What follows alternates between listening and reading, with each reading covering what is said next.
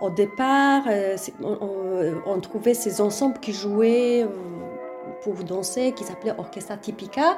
Orchestra Tipica, c'est en fait les orchestres typiques d'une région, d'une province. voilà, c'était vraiment un ensemble très, local constitué de deux ou trois musiciens avec des instruments mobiles parce qu'ils se déplaçaient, donc ils jouaient de la flûte, la guitare, euh, éventuellement euh, violon. Euh, et, voilà, et en fait, quelque part, un premier grand nom qui a réussi à rendre la musique de tango un peu plus savante parce que lui, il a fait vraiment des études en conservatoire.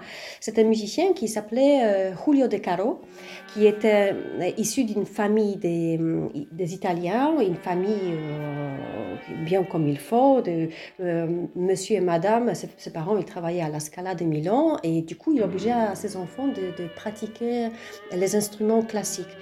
Et or, Julio De Caro et son, et son frère, bah, déjà, ils se sont fait attribuer des instruments qu'ils ne voulaient pas. Donc, euh, l'un c'était piano, l'autre c'était violon. Donc, du coup, ils ont changé après.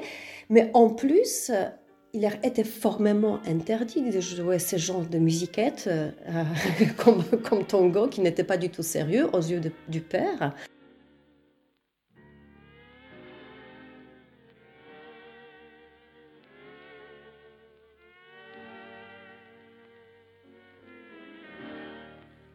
Julio De Caro avait 16 ans. Il a joué en cachette pour son père dans, un orchestre de euh, Eduardo Arolas. Donc il a encaissé son premier, je sais pas, euh, son premier, euh, premier, premier tantième, premier, gage de concert. Et en arrivant à la maison, quand son père il a appris, naturellement il a confisqué les sous. Et il a demandé est-ce qu'il veut devenir euh, euh, quelqu'un avec un métier stable, normal? Je pense que c'était des études d'avocat qui, qui, voulaient lui euh, imposer. Ou est-ce qu'il veut jouer un peu comme un mendiant au départ? Donc la réponse du fils était qu'il voulait quand même continuer de jouer les tangos. Donc à partir de cela, ce moment-là, les portes de sa maison étaient fermées. Donc son père, il a euh, revu seulement 20 ans plus tard, comme Julio De Caro, il a fait euh, une carrière euh, très très importante. Donc c'était lui, il faut savoir que à lui on doit en fait évolution de tango c'était lui le premier qui a écrit les, les tangos d'une façon beaucoup plus, plus riche comme les ensembles d'avant, très souvent, c'était des musiciens euh, qui, n'étaient pas des professionnels, c'était des amateurs, en bon sens du terme des amateurs, mais c'était comme des amateurs. Il écrivait aussi des tangos qui, n'étaient pas très évolués du point de vue euh, euh, des structures musicales. Donc ça tournait tout le temps en rang.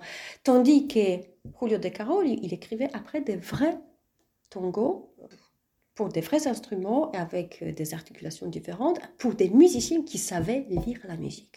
Donc ça, c'est ça la grande chose qui change en fait en tango. Donc euh, euh, une petite justement anecdote aussi que quand on voit les photos de Julio De Caro, il, pose avec un instrument qui est très très bizarre parce qu'on le voit poser avec un violon, mais on a l'impression que c'est un, cornet ou un tuba qui dépasse derrière. En fait, elle avait un instrument euh, très particulier.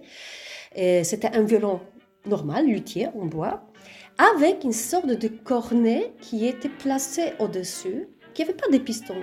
Ce n'était pas pour jouer le cornet, mais en fait, c'était pour agrandir le son, pour que les microphones d'époque, qui étaient d'une très très faible qualité, puissent enregistrer les instruments qui sont plus faible que les autres, voilà, euh, comme le violon. Donc du coup, euh, il a joué son violon à cornet et les photos qu'on voit de lui, c'est ce fameux violon à cornet euh, et, qui était utilisé plutôt pour le jazz. Donc c'était lui le premier et je pense pour le moment le dernier qui s'en est servi.